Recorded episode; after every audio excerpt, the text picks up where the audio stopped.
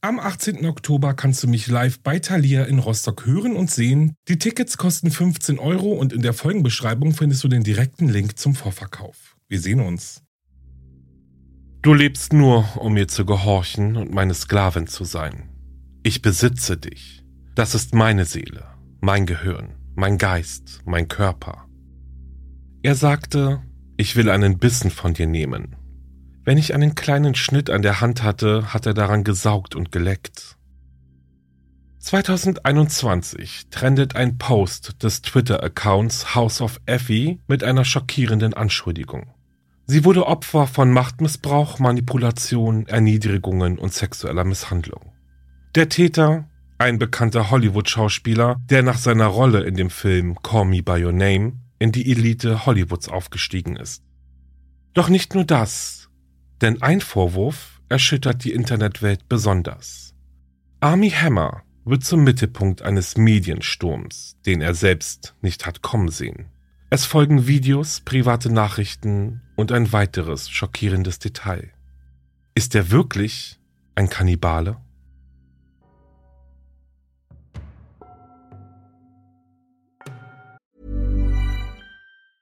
Planning for your next trip? Elevate your travel style with Quince. Quince has all the jet setting essentials you'll want for your next getaway, like European linen, premium luggage options, buttery soft Italian leather bags, and so much more. And is all priced at 50 to 80% less than similar brands. Plus, Quince only works with factories that use safe and ethical manufacturing practices. Pack your bags with high-quality essentials you'll be wearing for vacations to come with Quince. Go to quince.com/pack for free shipping and 365-day returns. When you're ready to pop the question, the last thing you want to do is second guess the ring. At Bluenile.com, you can design a one of a kind ring with the ease and convenience of shopping online. Choose your diamond and setting. When you find the one, you'll get it delivered right to your door. Go to Bluenile.com and use promo code LISTEN to get $50 off your purchase of $500 or more. That's code LISTEN at Bluenile.com for $50 off your purchase. Bluenile.com code LISTEN.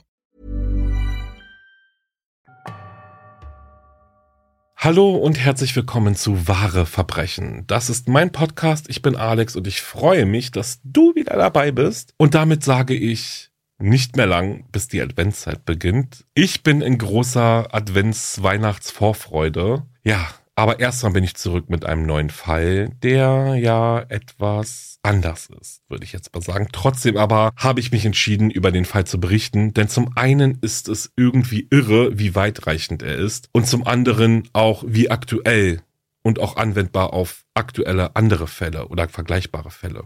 Ich will aber gar nicht zu viel vorwegnehmen. Ja, aber als ob diese kryptische Einleitung das tun würde. Aber gut, bevor es gleich losgeht, möchte ich noch darauf hinweisen, in diesem Fall geht es um Anschuldigungen möglicher Straftatbestände. Es geht um vermeintliche Opfer und vermeintliche Täter. Es geht um Aussagen von möglichen Betroffenen, die schwerwiegende Konsequenzen mit sich gezogen haben.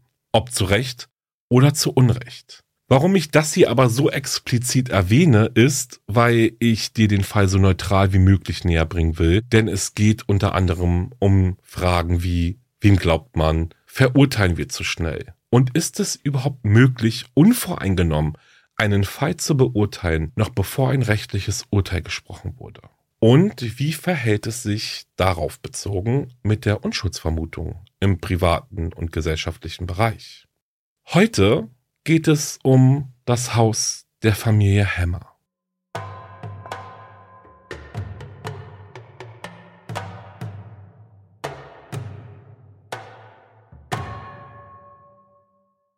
In dieser Folge geht es um die Hammer-Familie. Die Hammers gehören zu den reichsten Unternehmerfamilien der USA. Sie haben Macht und Einfluss, pflegen enge Kontakte zu Politikern und dem englischen Königshaus und sie haben dunkle Geheimnisse, die sie seit Generationen mit sich tragen. Durch die schweren Missbrauchsvorwürfe, die 2021 gegen den Schauspieler Army Hammer erhoben wurden, wurde auch die Familiengeschichte der Hammers ans Tageslicht geholt. Doch was ist dran an den Gerüchten, die, wie einige behaupten, durch die Zahlung von hohen Geldsummen begraben wurden? Speziell geht es in diesem Fall um den Schauspieler Army Hammer und die im Jahr 2021 aufgetretenen Missbrauchs- und Kannibalismusvorwürfe. Es geht darum, wie diese Vorwürfe es an die Öffentlichkeit geschafft haben, wie sie belegt und bezeugt wurden und welche Konsequenzen sie mit sich gebracht haben. Und noch eines vorweg, hier geht es nicht darum, zu spekulieren, welche Seite Recht oder Unrecht hat. Ich möchte dir den Fall neutral vorstellen. Deine Meinung kannst du dir im Nachhinein bilden. Es gab ein langes Ermittlungsverfahren und eine eindeutige Entscheidung der Staatsanwaltschaft von Los Angeles. Es gab ein Bekenntnis und viele, viele Anschuldigungen. Und die Wahrheit liegt irgendwo dazwischen. Anfang 2021 schien der Schauspieler Army Hammer auf dem Höhepunkt seiner Karriere zu sein. Doch nur zwei Wochen nach Beginn des Jahres erstellte eine anonyme Frau, die behauptete, eine Beziehung mit Army gehabt zu haben, einen Instagram-Account, um private Nachrichten zwischen ihr und dem Schauspieler zu teilen. Und der Inhalt dieser Nachrichten machte schnell Schlagzeilen auf der ganzen Welt. Dabei handelt es sich aber nicht nur um die typischen schmutzigen Nachrichten, die veröffentlicht werden, um fünf Minuten Ruhm zu erlangen. Die Nachrichten enthielten eine detaillierte Beschreibung von Amis Faszination für Kannibalismus. Amis Kannibalismusvorwürfe waren jedoch nicht der erste Skandal der Familie Hammer. Tatsächlich wird der Name Hammer seit mehr als einem Jahrhundert von Anschuldigungen und Gerüchten begleitet, die sich über fünf Generationen von Männern erstrecken. Die umstrittene Geschichte des Hammer-Familienimperiums begann mit Julius Hammer, einem russischen Einwanderer, der als Arzt in der Bronx arbeitete und auch stark mit der Politik der russischen Sowjetregierung verbunden war. Julius war Mitglied der Kommunistischen Partei der Vereinigten Staaten und im Juli 1919 besuchte eine 33-jährige Frau namens Marie Oganisdorf Julius in seiner Praxis und bat ihn, eine Abtreibung vorzunehmen. Marie Oganisow war die Frau eines einflussreichen Diplomaten und hatte für sich gute Gründe für ihren Wunsch, die Schwangerschaft zu beenden. Im Laufe ihres Lebens hatte sie mehrere Fehlgeburten erlitten die neben dem psychischen Schmerz unter anderem auch zu schweren lebensbedrohlichen Komplikationen geführt hatten. Sie hatte bereits mehrere Schwangerschaftsabbrüche hinter sich und glaubte nicht, dass es für sie sicher war, jemals wieder eine Schwangerschaft zu durchleben. Zu dieser Zeit wurden die Vereinigten Staaten von einer Grippeepidemie heimgesucht, die selbst eine einfache Operation bei einem gesunden Patienten unglaublich riskant machte Ganz zu schweigen von einer Frau wie Marie Oganisow, die ja nun mal eine schlechte gesundheitliche Vorgeschichte hatte. Trotzdem willigte Julius ein und führte die Operation durch. Weniger als eine Woche später verstarb Marie an einer Lungenentzündung. Bei den Ermittlungen zu dem Tod der Frau geriet Julius schnell ins Visier und wurde beschuldigt, mit seinen chirurgischen Praktiken zu ihrem Tod beigetragen zu haben. Vor Gericht behauptete die Staatsanwaltschaft, dass Maries eigentliche Todesursache keine Lungenentzündung gewesen sei. Stattdessen sei dies eine Vertuschungsgeschichte gewesen, um zu verbergen, dass Marie an chirurgischen Komplikationen während des Schwangerschaftsabbruchs gestorben war. Der Staatsanwalt beschrieb Julius als einen Arzt, der Marie Oganisow wie einen Hund sterben ließ. Er wurde des Totschlags für schuldig befunden und zu einer Mindeststrafe von drei Jahren und sechs Monaten im New Yorker Hochsicherheitsgefängnis Sing Sing verurteilt. Die Zeit im Gefängnis zwang Julius dazu, seine medizinische Karriere und sein Geschäft Allied Drug and Chemical aufzugeben. Was für ein Glück aber für die Hammer-Familie. Julius hatte einen Sohn namens Armand, einen 22-jährigen Medizinstudenten, der sich freiwillig meldete, um die Geschäftsführung von Allied Drug and Chemical zu übernehmen, während sein Vater inhaftiert war. Es gibt aber Stimmen, die sagen, dass Armand eigentlich gar nicht in die Fußstapfen seines Vaters treten wollte. Dies aber tat, weil er das Gefühl hatte, seinem Vater etwas schuldig zu sein. Während die offizielle Geschichte über Julius Inhaftierung besagt, dass er derjenige war, der die Abtreibung durchführte, schrieben Journalisten und Autoren, die das Leben der Familie Hammer dokumentiert haben, vielmehr darüber, dass der 22-jährige Armand tatsächlich derjenige war, der Marie Oganisow vor ihrem Tod operierte.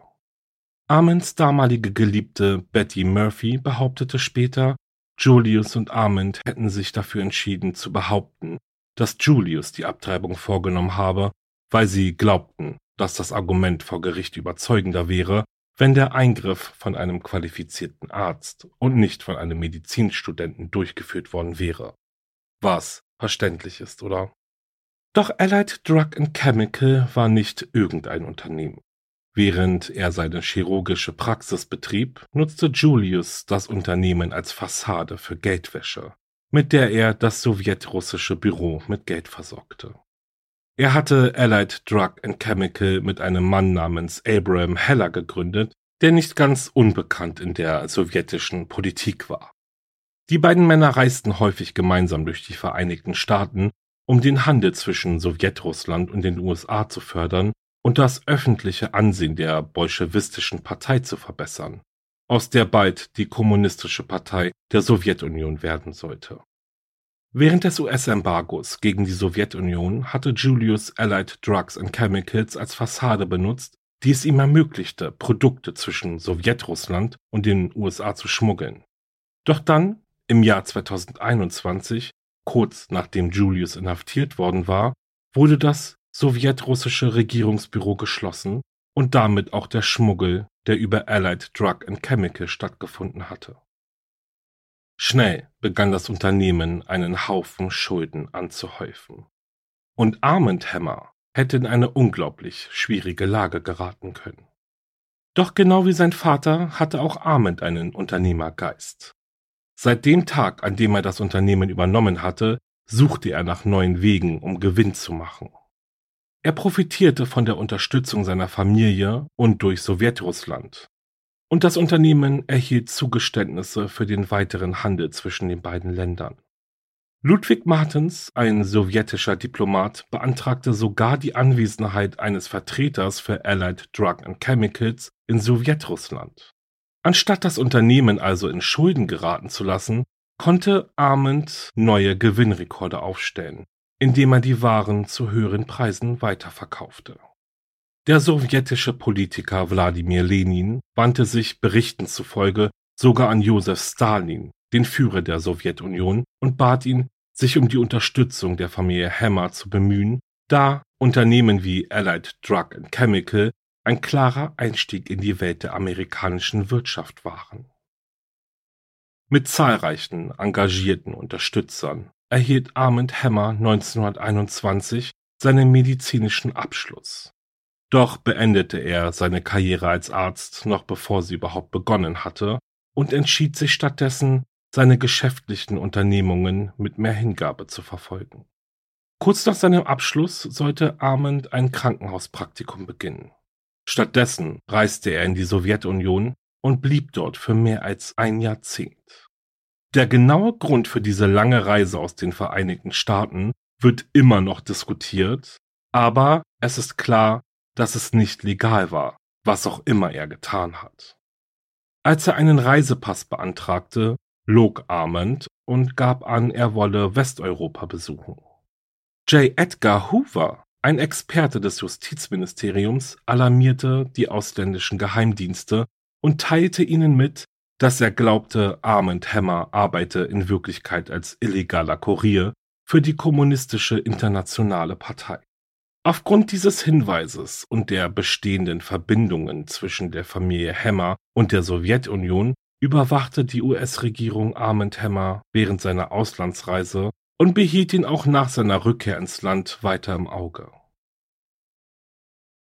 Obwohl er dreimal verheiratet war, hatte Armand mit seiner ersten Frau, Olga Wadimowna von Roth, nur ein eigenes Kind.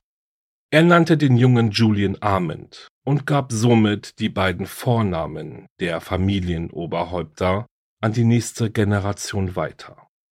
Obwohl das Erbe der Familie auf Julian Juniors Schultern zu ruhen schien, schien Armand sich nie besonders um sein einziges Kind zu kümmern. Einem Enkel von Armand zufolge war das Verhältnis zwischen Armand und seinem Sohn getrübt, weil Julian Jr. das Gefühl hatte, dass er die Aufmerksamkeit seines Vaters nur dann bekommen konnte, wenn er sich wirklich schlecht benahm. 1955, als Julian Hammer Jr. 26 Jahre alt war, geriet er in einen Streit mit seinem Freund, dem 28-jährigen Bruce Whitlock, der ihn wegen einer Spielschuld zur Rede gestellt hatte, während er Julian in seinem Elternhaus besuchte. Laut Julian flirtete Bruce auch mit seiner Frau Glenna Sue. In einem Wutanfall griff Julian Jr. Bruce an. Der Streit endete damit, dass Bruce es nicht lebend aus dem Haus schaffte.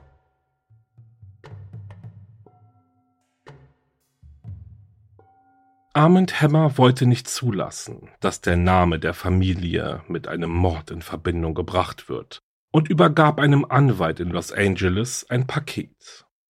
In dem Paket befanden sich 50.000 Dollar. Julian behauptete, dass er Bruce in Notwehr erschossen hatte und die Anklage gegen ihn wurde von Mord auf Totschlag reduziert und dann ganz fallen gelassen. Die Familie Hammer hat in den nächsten Jahren ihren ganz eigenen Weg gefunden, mit der Tragödie umzugehen. Im Kreise der Familie wurde die Mordanklage gegen Julian zu einem Running Gag. Die Erschießung von Bruce fand auf einer der vielen Hauspartys statt, die Julian Jr. gerne veranstaltete. Mit der Zeit wurden Julians Partys sogar wegen ihrer Teilnehmer berüchtigt. Neben anderen reichen und berühmten Leuten lud er nach der Scheidung von der Mutter seiner Kinder vor allem junge Mädchen und Frauen ein. Oft waren Julians jugendliche Gäste minderjährig, 16 oder 17 Jahre alt. Während der Partys missbrauchten Julian und seine anderen Gäste die Mädchen sexuell, nachdem sie ihnen Drogen und Alkohol gegeben hatten. Einmal erinnerte sich Julians Tochter Casey daran, dass sie ein Polaroid-Foto fand, das auf einer dieser Partys aufgenommen worden war. Es zeigte ein minderjähriges Mädchen, das mit einem sehr viel älteren Mann Sex hatte.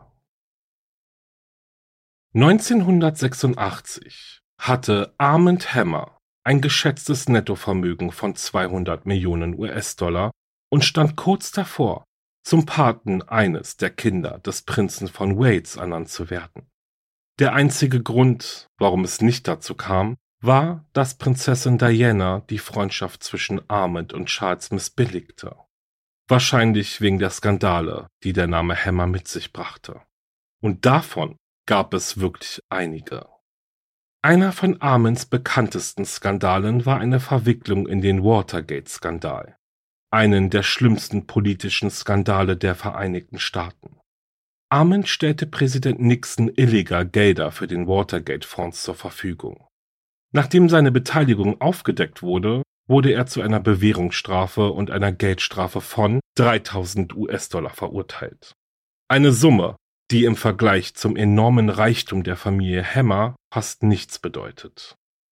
1989 gelang es Armand schließlich seinen Ruf in den Vereinigten Staaten reinzuwaschen, als er von Präsident Bush offiziell begnadigt wurde. Kurz nachdem er der Republikanischen Partei eine freiwillige Spende von mehr als 100.000 Dollar zukommen ließ. Wie jeder andere männliche Angehörige der Hammer-Familie wurde auch Julian Juniors Sohn Michael Hammer bald in seine eigene Reihe von Skandalen verwickelt. Neben den anderen Teilen von Armens geschäftlichem Erbe hatte Michael auch die Knödler Art Gallery geerbt, die Armand bis zu seinem Tod geführt hatte. Später wurde aufgedeckt, dass Michael Hammer in betrügerischer Absicht gefälschte Kunstwerke über die Knödler Gallery verkauft hatte. Mindestens 30 gefälschte Kunstwerke sollen von Michael Hammer zu exorbitanten Preisen verkauft worden sein. Michael lernte die Geschäftsfrau Drew Mobley, die später seine Frau werden sollte, kennen, als er auf einem Flug neben ihr saß. Es war nicht der Flug, den er ursprünglich gebucht hatte. Er hatte am Flughafen zu viel getrunken und war ohnmächtig geworden, und als er aufwachte, buchte er den Flug um. Drew und Michael verstanden sich auf Anhieb und heirateten noch im selben Jahr. Im Jahr 1986 wurde Drew schwanger und brachte einen Sohn zur Welt. Michael folgte der Familientradition bei der Namensgebung und nannte den Jungen Armand nach seinem Großvater. Aber für die meiste Zeit seines Lebens trug Armand den Spitznamen Army. Als der kleine Army Hammer noch im Vorschulalter war, verstarb sein Urgroßvater Armand. Aber er hinterließ sein Geschäftsimperium nicht seinem Sohn Julian, sondern alles, was er besaß, Michael, seinem Enkel und Amis Vater. Zum Zeitpunkt seines Todes verfügte Armand Hammer über ein geschätztes Nettovermögen von 180 Millionen Dollar und jeder seiner Nachkommen war der Meinung, dass er mehr von diesem Geld verdiente als die anderen. Die Geldsummen, die Julian zu erben erwartet hatte, waren viel kleiner, als er gedacht hatte. Nur 250.000 Dollar für ihn selbst und weitere 250.000 Dollar für seine Tochter Casey. Das gefiel Julian überhaupt nicht. Und so drohte er damit, Selbstmord zu begehen oder seine eigene Familie zu töten, sollte er nicht mehr Geld erben. Aber es waren leere Drogen, weil er die Kontrolle über sich verlor. Julian hatte in seinem Leben fast noch nie ein Nein gehört und wusste wahrscheinlich nicht, wie er mit einem so endgültigen Urteil umgehen sollte. Fast unmittelbar nach Armens Tod begann ein erbitterter Familienstreit um seinen Nachlass. Das Haus und sein Inhalt hatten Armens verstorbener Frau Frances gehört und sollten nun rechtlich an ihre Nichte vererbt werden. Nur wenige Stunden nach Armens Tod wurde die Polizei über den Notruf verständigt. Michael Hammer versuchte, die Habseligkeiten seines Großvaters zu plündern und in fünf Autos zu laden, die er draußen geparkt hatte. Obwohl er in einer Familie aufgewachsen ist, die sich gegenseitig um Geld bekämpfte, beschrieb Army Hammer sein Aufwachsen als idyllisch, wenn er darüber sprach. Er war sein ganzes Leben lang reich und ständig von interessanten Menschen und schönen Dingen umgeben. Als kleiner Junge wuchs Army auf den Cayman-Inseln auf und beschrieb, wie er den ganzen Tag draußen verbrachte, auf Bäume kletterte und Filmszenen nachspielte. Als er als Teenager mit seiner Familie nach Los Angeles zog, machte Army eine rebellische Phase durch, in der er unter anderem die Highschool abbrach und Eigentum zerstörte. In einem Interview mit der GQ lobte er seine Mutter Drew für ihre bodenständige Sichtweise, die sie in die Familie einbrachte. Die Eltern meiner Mutter wuchsen in der Depression in Oklahoma auf. Daher war es ganz anders als bei der Familie meines Vaters. Sie hat nicht zugelassen, dass wir so erzogen werden, als wären wir reich. Uns wurde nie einfach gesagt, hey, hier ist etwas Geld. Wenn unsere Freunde 10 Dollar Taschengeld bekamen, gab sie uns immer 7 Dollar. Von klein auf war Army sich des Erbes seiner Familie bewusst. Vor allem aber wusste er, dass die Hammers Wirtschaftsmagnaten waren. Sobald er erzählte, dass, wenn er erwachsen ist, er Schauspieler werden wollte, stieß er bei jedem Mitglied der Familie auf Ablehnung. Mein ganzes Leben, sagte Army später, war ein langes, unter Druck stehendes Gespräch über die Familie, die ich repräsentiere. Aber wie jeder Mann in seiner Familie war Ami fest entschlossen, erfolgreich zu sein, egal was andere Leute ihm sagten. Und schließlich bekam er 2008, als er Anfang 20 war, eine Hauptrolle in einem Billy Graham Biopic. Sein großer Durchbruch in Hollywood gelang ihm 2010 mit einer Rolle in The Social Network, aber anfangs hatte er keine erfolgreichen Hauptrollen, obwohl er neben Schauspielern wie Johnny Depp und Henry Cavill spielte. In Interviews zeigte er sich überraschend sicher über die geringen Einspielergebnisse seiner Filme und scherzte, dass das vielleicht der Army Hammer Effekt sei. Im selben Jahr, in dem The Social Network herauskam, heiratete Army seine Freundin Elizabeth Chambers. Ihre Freunde waren der Meinung, dass Army und Elizabeth das perfekte Paar waren. Und einer ihrer engen Freunde nannte sie sogar ein echtes Ken und Barbie Paar. Es gab sogar Ähnlichkeiten zwischen Elizabeth und Armys Mutter Drew. Beide waren taffe Frauen, die es mit den dominanten Persönlichkeiten der Männer in der Familie Hammer aufnehmen konnten.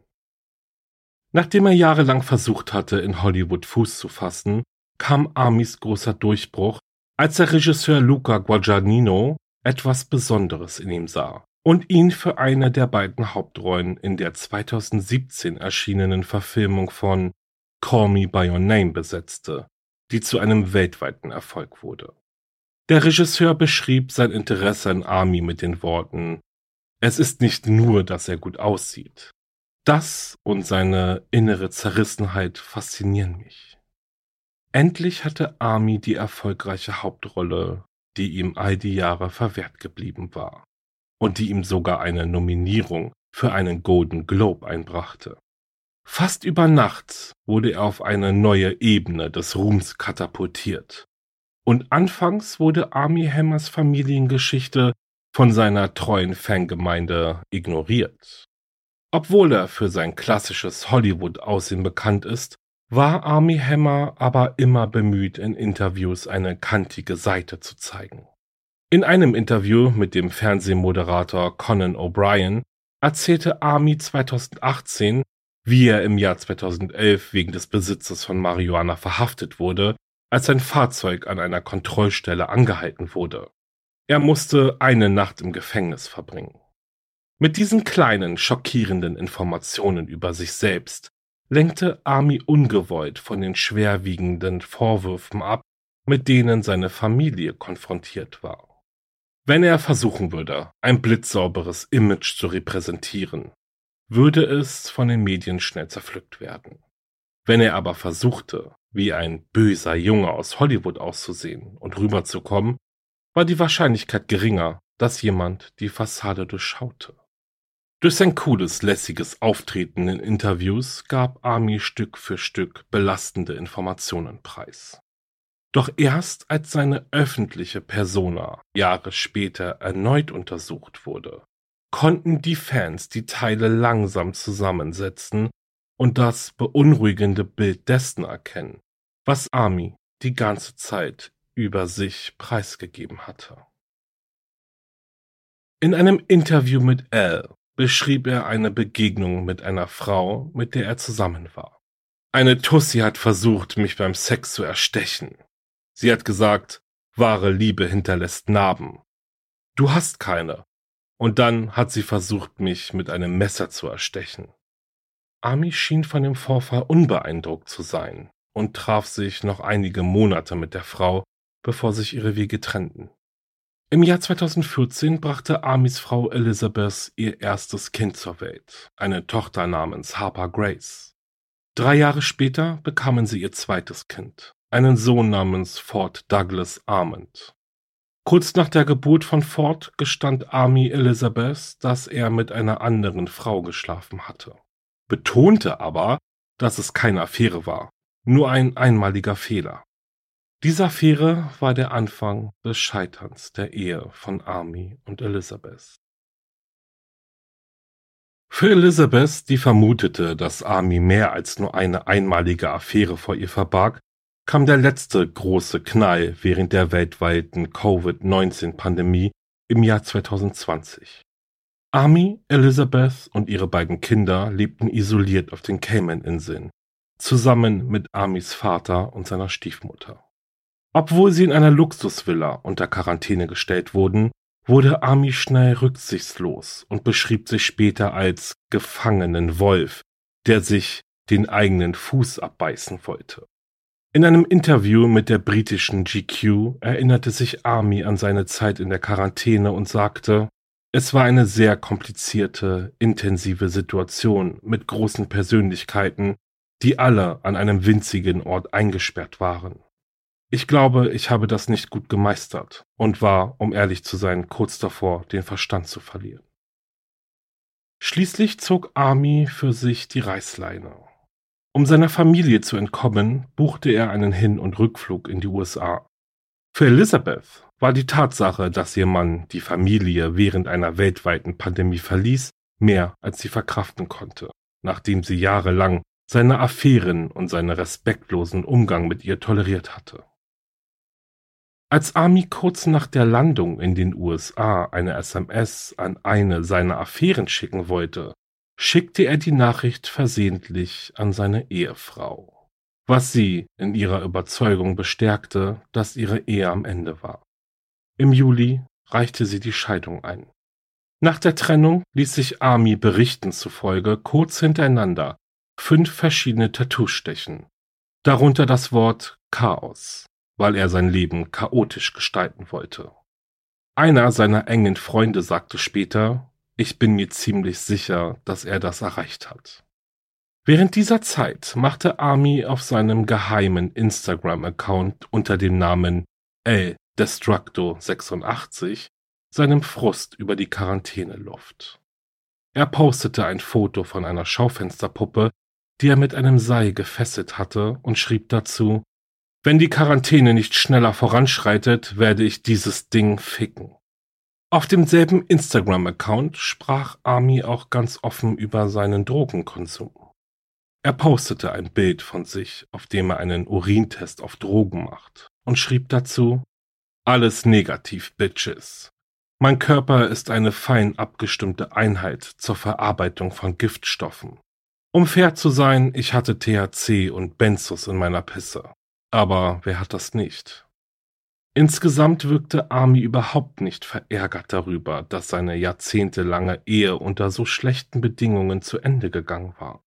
Stattdessen bemerkte die Boulevardpresse, dass er glücklicher denn je zu sein schien, eine Reihe von lockeren Dates hatte und eine positivere Lebenseinstellung an den Tag legte.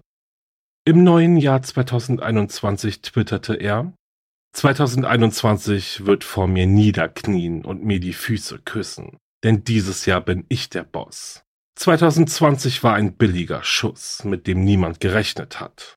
Jetzt weiß ich, womit wir es zu tun haben, und es ist Zeit, in den Krieg zu ziehen.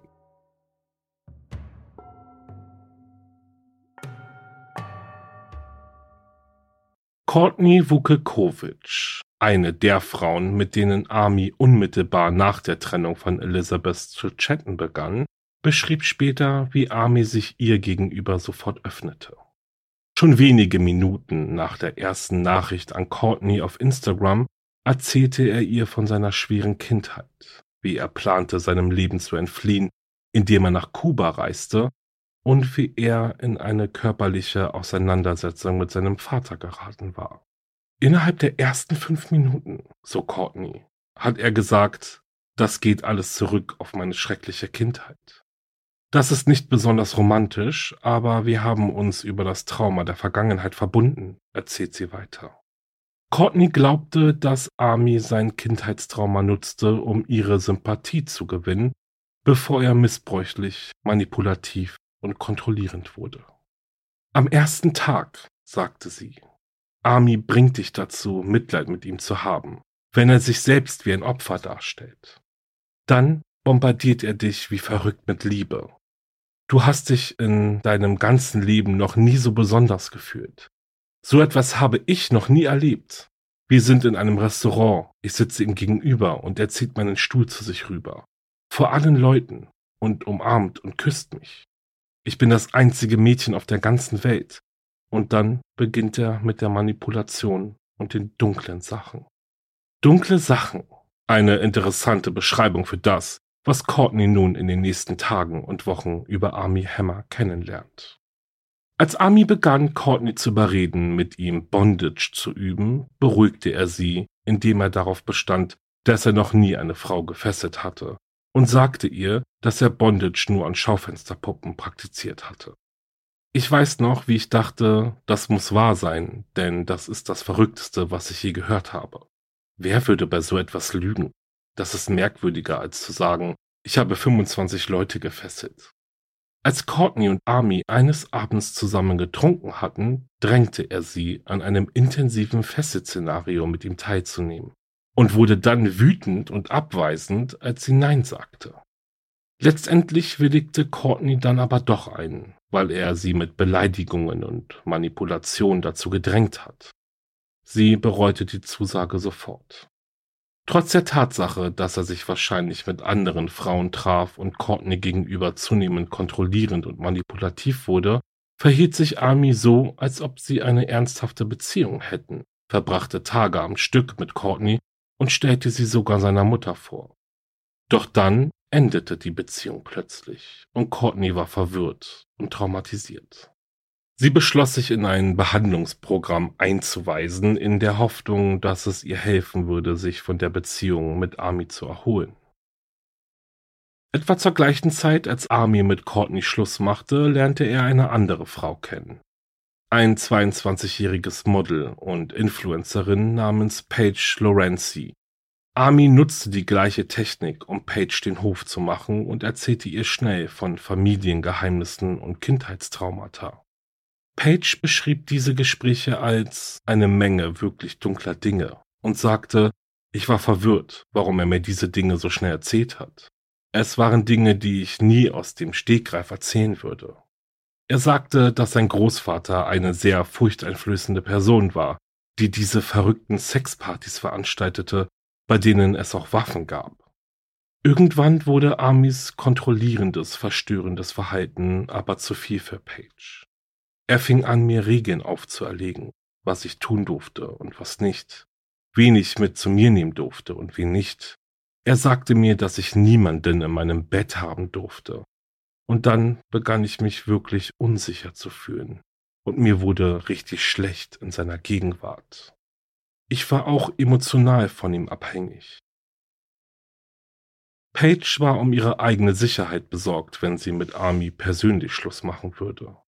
Also entschied sie sich, die Beziehung per SMS zu beenden.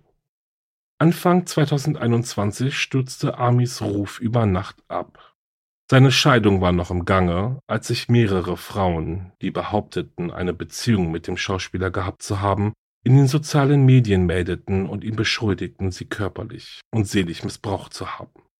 Und diese Anschuldigungen waren mehr als genug, um einen Mediensturm auszulösen. Aber vor allem konzentrierte sich die Aufmerksamkeit der Medien auf einige Screenshots von Nachrichten. Screenshots, die zu zeigen schienen, dass Army seinen Affärenpartnerinnen Nachrichten über seine Fantasien von Kannibalismus und sexuellen Übergriffen schickte. Für Amis Fans, die ihn unter anderem nur als einen der gut aussehenden Hauptdarsteller in Call Me By Your Name kannten, waren die Anschuldigungen schockierend. Einige Fans bestanden darauf, dass die Screenshots gefälscht waren und die Frauen nur Aufmerksamkeit suchten. Sie wurden jedoch eines Besseren belehrt, als Armys Agentur WME die Gerüchte scheinbar bestätigte und mitteilte, dass sie nicht mehr mit dem Schauspieler zusammenarbeiten würden. Für alle, die sich mit dem Erbe der Familie Hammer befasst haben, war Armys Skandal nur ein weiterer Beleg dafür, dass er genauso ist wie alle anderen Männer in seiner Familie. Gewalttätig, sexuell abartig und nicht bereit, sich zurückzuhalten. On April 24th, 2017, Army Hammer violently raped me for over four hours in Los Angeles. My hope in speaking out about the abuse endured at the hands of Army Hammer is that he will be held accountable. I feel immense guilt for not speaking out sooner because I feel that I might have been able to save others from becoming victims. By speaking out today, I hope to prevent others from falling victim to him in the future. I want other survivors of sexual assault around the world to feel empowered and know that they are heard, believed, understood and loved. Die Nachrichten von Army wurden von einem anonymen Instagram-Account unter dem Benutzernamen House of Effie geteilt. Von einer Frau, die behauptete, während seiner Ehe mit Elizabeth Chambers eine Affäre mit Army gehabt zu haben. Die Screenshots der Nachrichten stammen aus dem Jahr 2016, vier Jahre vor der Trennung von Army und Elizabeth. Amis Ex-Freundin Paige hatte sich geschworen, nichts mehr mit Army Hammer zu tun zu haben. Aber als sie die Nachrichten auf dem Instagram-Account sah, beschloss sie sofort, dass sie über ihre Beziehung sprechen musste. Er sagte Dinge zu mir, erzählte Paige, seltsame Sachen wie ich will deine Rippen essen. Das Schlimmste daran ist, dass ich ihn in gewisser Weise geliebt habe. Ich hätte ihn so ziemlich alles machen lassen. Er hatte eine gewisse Macht über mich. An einer Stelle soll Army Page den Buchstaben A in das Fleisch geritzt und dann das Blut von der Wunde geleckt haben. Armys Anwalt gab eine öffentliche Erklärung zu den Vorwürfen ab, mit denen der Schauspieler konfrontiert wurde. Alle Interaktionen zwischen Herrn Hammer und seinen ehemaligen Partnern waren einvernehmlich. Sie wurden im Voraus mit seinen Partnern abgesprochen und waren auf Gegenseitigkeit angelegt. Die Geschichten, die in den sozialen Medien verbreitet werden, sollen anzüglich sein, um Herrn Hammer zu schaden, aber das macht sie nicht wahr. Der Anwalt, der die anonyme Frau vertritt, die den Instagram-Account betreibt, reagierte ebenfalls und gab eine Erklärung darüber ab, wie Army Hammer angeblich BDSM-Akte ohne eindeutige Zustimmung durchgeführt hat. In der Erklärung hieß es, die Öffentlichkeit wurde nicht darüber aufgeklärt, wie sie diejenigen sehen sollen, die BDSM-Praktiken ausüben. Ein Teil des Problems besteht auch darin, dass die Opfer von manipulativen Tätern extrem verletzlich und vertrauensselig sind und oft von Tätern ausgenutzt werden, die wissen, dass viele ihrer Opfer Angst haben, die Verbrechen gegen sie anzuzeigen, weil sie fürchten, beschuldigt und beschämt zu werden und dass ihnen nicht geglaubt wird, wenn sie sagen, dass sie den Verbrechen gegen sie nicht zugestimmt haben. Ami hat zwar nie zugegeben, dass er eine der Nachrichten geschrieben hat, die auf dem Instagram-Account House of Effie geteilt wurden, und die Besitzerin des Accounts hat Ami nie direkt beschuldigt, ein Kannibale zu sein. Aber die Textnachrichten, die er an mehrere Frauen schickte, mit denen er ausging, zeigen, dass er zumindest einen Fetisch für Kannibalismus hatte und seinen Sexualpartnerinnen extreme Schmerzen zufügte. Eine der Nachrichten lautete, ich bin zu 100% ein Kannibale. Fuck. Es ist beängstigend, das zuzugeben. Ich habe das doch nie zugegeben. Ich habe schon mal einem lebenden Tier das Herz herausgeschnitten und es gegessen, während es noch warm war. In einer anderen Nachricht schrieb er, ich möchte dein Gehirn, dein Blut, deine Organe, jeden Teil von dir sehen. Ich würde auf jeden Fall zubeißen. 100 Prozent. In verschiedenen Nachrichten äußerte Ami auch den Wunsch, eine seiner Partnerinnen in einem vegetativen Zustand zu halten, um sie als Sexsklavin zu benutzen, sie mit einem Messer sexuell zu missbrauchen, ihren Kopf zu rasieren, sie zu tätowieren und ein Stück von ihrer Haut abzuschneiden und sie dazu zu bringen, es für ihn zu kochen. Er beschrieb ihre Beziehung als eine zwischen einem Sklaven und einem Meister. Aber spannend ist, dass es so scheint, als wäre Army nicht das einzige Mitglied der Familie Hammer, das ungewöhnliche Fetische hat. Menschen, die der Familie nahestehen, erinnern sich daran, dass Armys Vater Michael damit prahlte, einen speziell angefertigten Sexthron in der Zentrale der Arm Hammer Foundation zu haben. Obwohl es nie bewiesen wurde, gab es Gerüchte, dass Michael mindestens ein Jahr lang im Hauptquartier der Hammer Foundation lebte, als er sich von Armys Mutter Drew scheiden ließ. In dieser Zeit ließ er angeblich den Sexthron aufstellen. Der Thron war angeblich etwa zwei Meter hoch und hatte einen menschengroßen Käfig unter der Sitzfläche des Stuhls, auf den das Wappen der Familie Hammer gemalt war.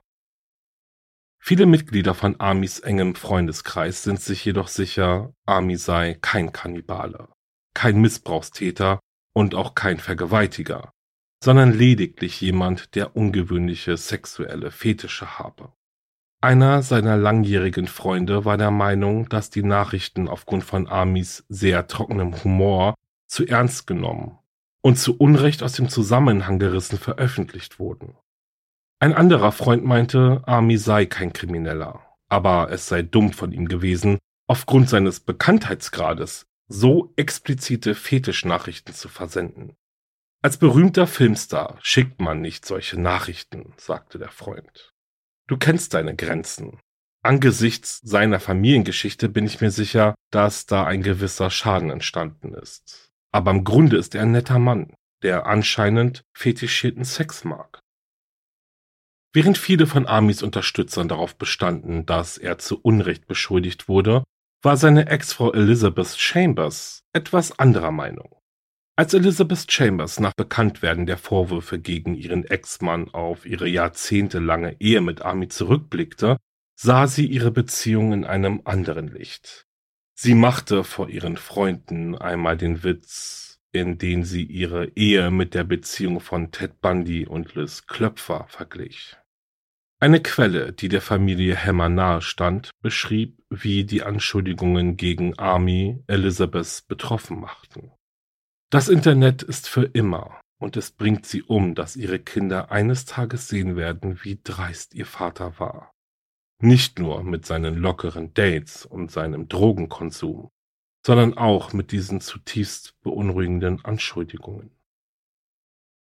Army Hammer gab eine Erklärung zu seiner Verteidigung ab, in der er erklärte, warum er von seiner Rolle in der Komödie Shotgun Wedding, in der er als Jennifer Lopez Co-Star gecastet worden war, zurückgetreten war. Ich antworte nicht auf diese schwachsinnigen Behauptungen, sagte Army. Aber angesichts der bösartigen und falschen Online-Angriffe gegen mich kann ich jetzt nicht guten Gewissens meine Kinder für vier Monate verlassen um einen Film in der Dominikanischen Republik zu drehen. Als das Medieninteresse an der Familie Hammer zunahm, richtete sich ein Teil der Aufmerksamkeit auf ein Mitglied der Familie, das sich vom Rest der Familie entfremdet hatte.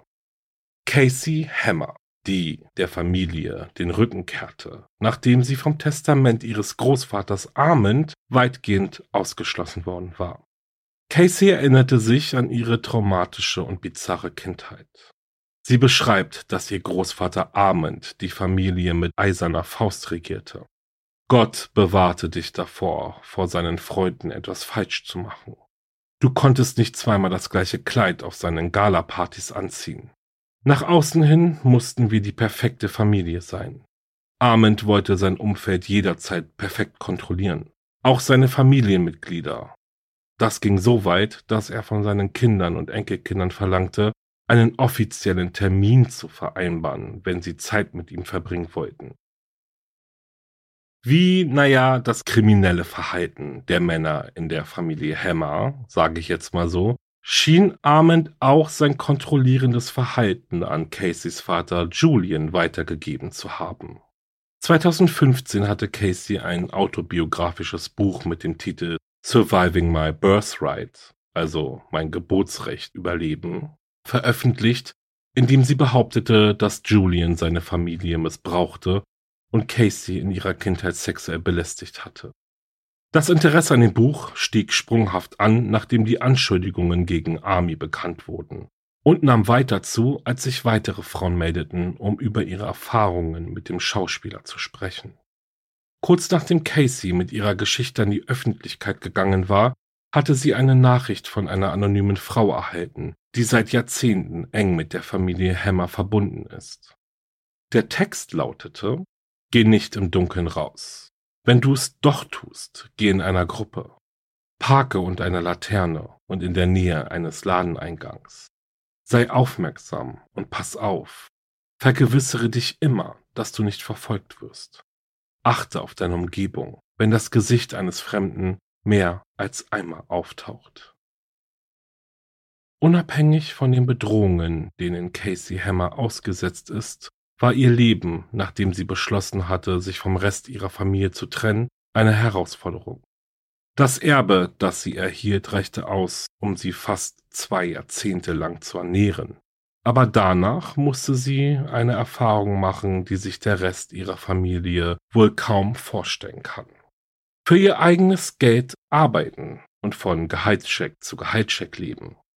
Wenn du mir in meinen Zwanzigern gesagt hättest, dass ich finanziell herausgefordert, alleinstehend und bei Home Depot arbeiten würde, hätte ich eine Million Dollar darauf gewettet, dass das nicht passieren würde, sagte Casey. Mir wurde nie beigebracht, Geld zu sparen oder vorausschauend zu denken. Ich dachte nie, dass es so enden würde. Aber es ist in Ordnung, denn ich habe den Kreislauf durchbrochen, wenn das Sinn macht, und bin von der genetischen Spur der Hammers weggekommen.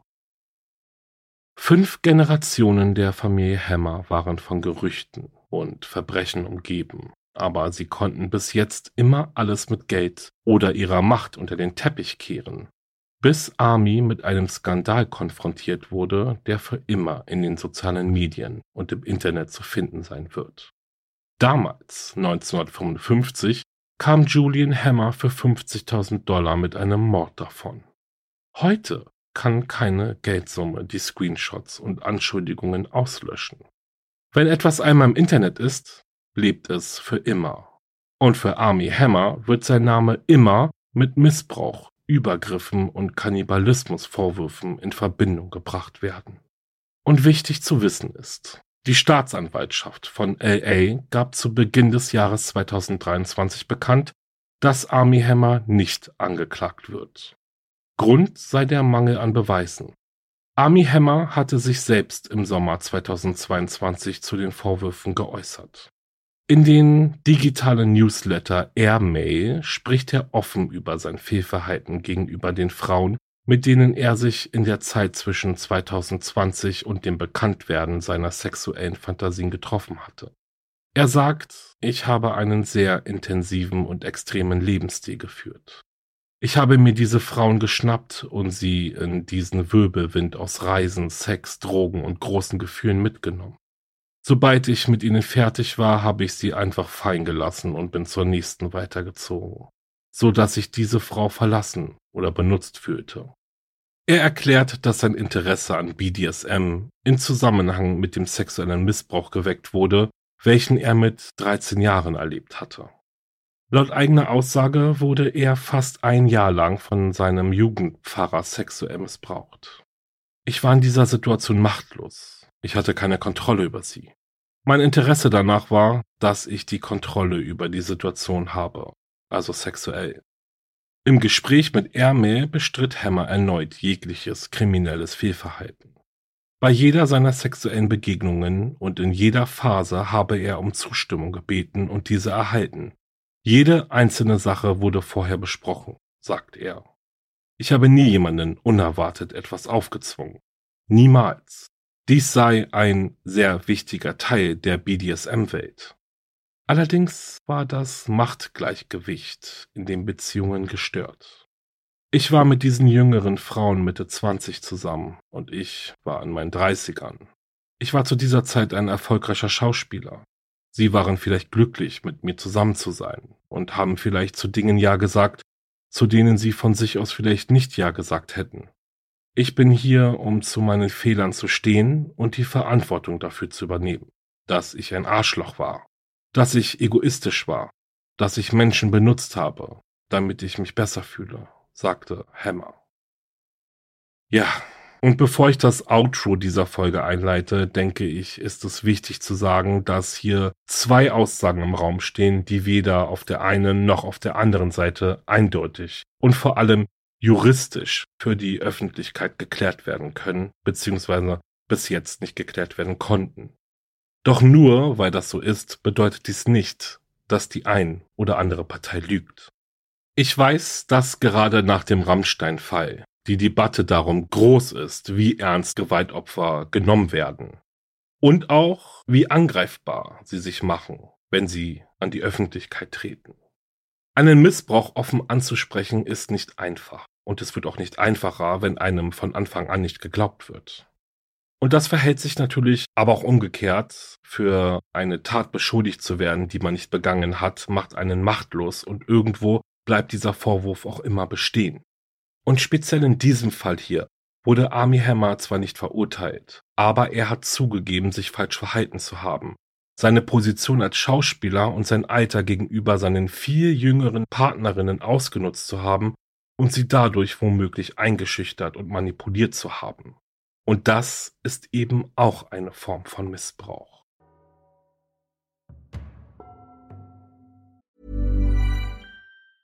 When you're ready to pop the question, the last thing you want to do is second guess the ring. At BlueNile.com you can design a one-of-a-kind ring with the ease and convenience of shopping online. Choose your diamond and setting. When you find the one, you'll get it delivered right to your door. Go to Bluenile.com and use promo code LISTEN to get $50 off your purchase of $500 or more. That's code LISTEN at Bluenile.com for $50 off your purchase. Bluenile.com code LISTEN.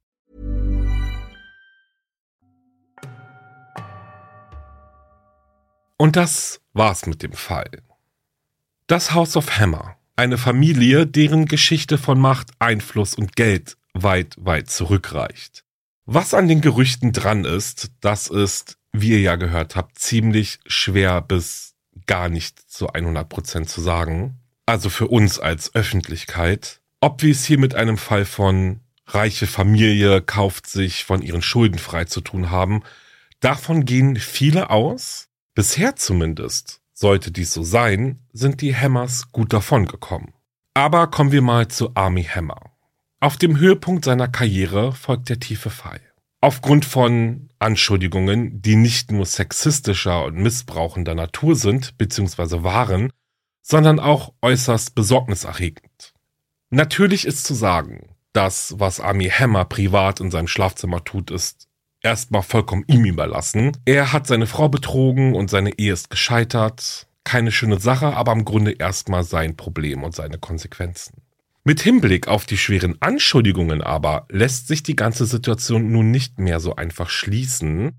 Ein Grund, wieso das Medieninteresse nun mal so groß geworden ist. Die Vorwürfe waren teilweise erschreckend und nicht mit dem Saubermann-Image, ein wenig gemischt mit Bad Boy Flavor, welches Army Hammer ja pflegte zu vereinen. Doch was tun, wenn solche Anschuldigungen im Internet trenden und die ganze Welt sich nun fragt, was ist dran an der Geschichte? Und natürlich habe ich da jetzt auch kein Rezept für oder auch keine, ja, Tipps, wie man damit umgehen sollte. Natürlich möchten sich beide Seiten positionieren und ihre eigene Geschichte erzählen und dann kann man ja auch erstmal nur sehen, wie das überhaupt zusammenpasst. Das große Problem ist aber, solange nichts bewiesen ist von der einen oder der anderen Seite, wird sich diese Frage auch nicht wirklich klären lassen. Weder eben für die eine noch für die andere Seite.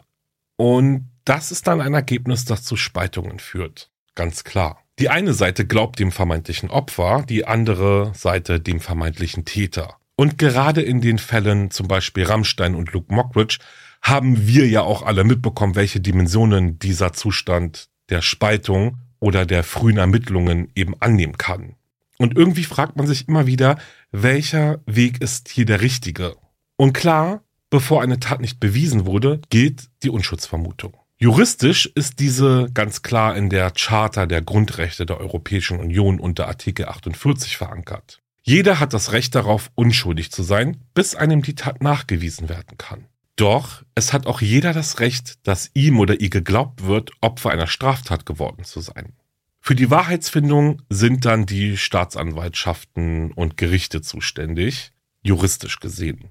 Aber ja, wer wartet schon so lange, um sich ein Urteil zu bilden? Ich denke, es ist irgendwie menschlich, sich eine Meinung zu bilden und eine Seite einzunehmen, noch bevor es überhaupt Klarheit gibt. Ob das richtig ist? Sicherlich nicht. Ob wir das wissen? Ja, ganz sicher. Warum aber machen wir das dann?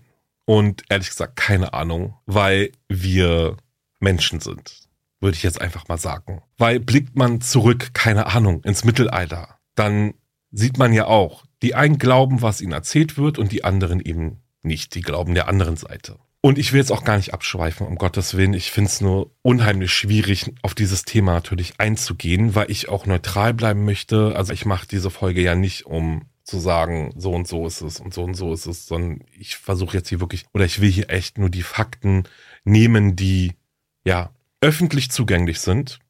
Und ich will vielleicht einfach nur deutlich machen, wie schwierig es einfach ist, überhaupt auf solch einen Fall einzugehen. Wir haben alle miterlebt, wie befreiend es für viele Opfer war, sich endlich zu öffnen und Gerechtigkeit zu erfahren. Und genauso haben wir alle erlebt, wie sehr die vermeintlichen Täter unter den Anschuldigungen gelitten haben, die im Nachhinein zum Beispiel in einigen Fällen als unwahr bestätigt wurden. Und wie ich euch ja schon erzählt habe, wurden die Ermittlungen aufgrund der Anschuldigungen gegen Ami Hammer fallen gelassen. Die Staatsanwaltschaft hat dies mit dem Mangel an Beweisen begründet. Vielmehr hieß es in der Erklärung aber, aufgrund der Komplexität der Beziehung und der Unfähigkeit, eine nicht unvernehmliche gewaltsame sexuelle Begegnung zu beweisen, sind wir nicht in der Lage, den Fall über einen vernünftigen Zweifel hinaus zu beweisen. Die Erklärung liegt dem Sender CNN vor und Hammer reagierte auf die Nachricht auf Instagram und schrieb, Ich bin dem Staatsanwalt sehr dankbar, dass er eine gründliche Untersuchung durchgeführt hat und zu dem Entschluss gekommen ist, zu dem ich die ganze Zeit gestanden habe, dass kein Verbrechen begangen wurde. Ich freue mich darauf, einen langen, schwierigen Prozess zu beginnen, um mein Leben wieder in Ordnung zu bringen. Jetzt, wo mein Name reingewaschen ist. Army Hammer hatte sich ja dann auch noch selbst zu den Vorwürfen geäußert und sein Fehlverhalten eingeräumt, wobei er die Vorwürfe aber nicht bestätigt, aber einsieht, sich seinen Partnerinnen gegenüber falsch verhalten zu haben. Army Hammers Ex-Frau hingegen hat eine klare Meinung zu den Vorwürfen. Sie sagt, sie glaubt den Frauen und steht hinter ihnen und ihren Anschuldigungen. Zu diesem Fall und zur ganzen Familiengeschichte der Familie Hammer gibt es im Übrigen eine dreiteilige Crime-Doku mit dem Titel House of Hammer. Wenn du also noch mehr in diesen Fall eintauchen möchtest, dann schau dir die Doku unbedingt an. Und ich weiß, das war jetzt ein etwas anderer Fall, aber ich finde ihn auch total spannend. Und wie auch schon gesagt, mit welchem Gefühl ihr oder du im Einzelnen jetzt die Folge beendest, ist sicherlich komplett unterschiedlich, was, wie ich finde, eben solche Themen oder Fälle ja mit sich bringen. Ich würde hier auf jeden Fall jetzt aber einen Cut machen und mich langsam verabschieden, weil ja, die Fakten liegen euch vor. Alles, was es jetzt Stand heute zu diesem Fall zu wissen gibt, ähm, habt ihr gehört. Und nochmal, es ist auch unheimlich schwierig, auf solch ein Thema einzugehen, also neutral einzugehen. Und ich möchte die Folge jetzt natürlich auch nicht als Plattform nehmen, um eine Riesendiskussion zu starten, sondern wirklich einfach beide Seiten darlegen und auch nochmal sagen, ich finde es super mutig von den Frauen, dass sie in die Öffentlichkeit gegangen sind. Ich finde es mutig von Army Hammer, dass er sich dem, ja, irgendwo auch gestellt hat, dass er auch nochmal Stellung genommen hat zu den Vorwürfen, auch wenn es Jahre später war. Aber zumindest kam was. Und was die Entscheidung der Staatsanwaltschaft angeht, dass sie die Ermittlungen jetzt eingestellt haben, ja, das lasse ich jetzt erstmal so stehen. Bevor ich jetzt gleich weg bin, habe ich noch eine große Bitte. Schreib für wahre Verbrechen gerne eine liebe Bewertung und oder lass ein paar Sterne und Herzen da. Besuche auch gerne meinen Instagram-Account wahre-verbrechen-podcast. Ich finde es lohnt sich. Ich freue mich über euch und wenn ihr mir folgt, ja, ich sag deswegen jetzt schon mal danke, danke, danke und freue mich auf die nächste Folge mit dir. Ja, und bis dahin, bleib sicher. Ciao.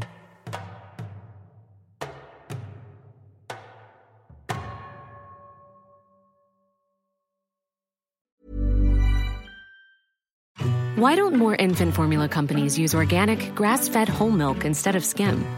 Why don't more infant formula companies use the latest breast milk science? Why don't more infant formula companies run their own clinical trials? Why don't more infant formula companies use more of the proteins found in breast milk? Why don't more infant formula companies have their own factories instead of outsourcing their manufacturing?